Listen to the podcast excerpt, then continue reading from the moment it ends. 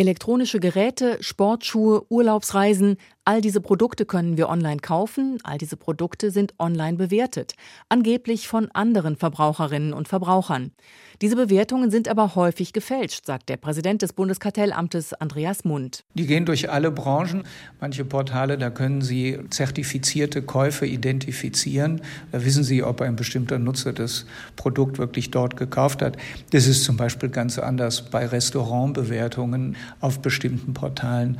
Da können Sie nicht mal wissen, ob derjenige, der ein bestimmtes Restaurant bewertet hat, dieses Restaurant überhaupt jemals von Ihnen gesehen hat. Ein weiteres Ergebnis der Untersuchung, Viele Käufer orientieren sich an diesen Bewertungen angeblicher anderer Kunden, sagt Andreas Mund.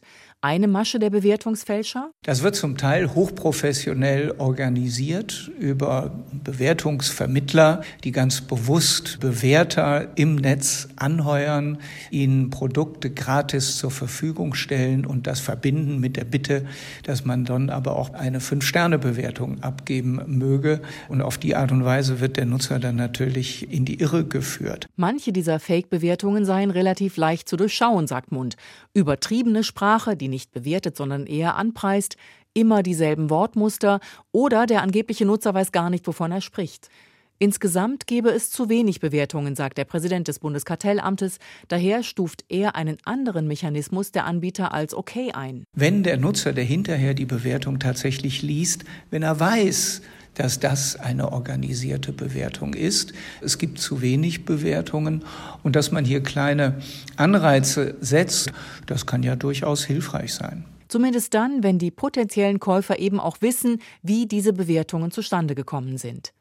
Eine Forderung, um Verbraucher besser vor gefälschten Bewertungen zu schützen, Portale sollen mehr Verantwortung übernehmen. Das passiere bisher zu wenig, sagt Andreas Mund. Aber es gibt eben auch welche, die machen das schon auf relativ hohem Level, auch unter Einsatz von Machine Learning. Die identifizieren zum Beispiel die IP-Adresse des Bewerters.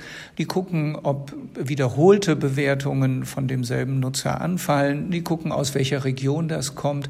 Und wenn man all diese Daten zusammenstellt, stellt, dann kann man oft relativ gut erkennen, ob es sich möglicherweise um eine äh, Fake-Bewertung handelt. Das Bundeskartellamt hat diese Hinweise für Verbraucher in einem Video online gestellt.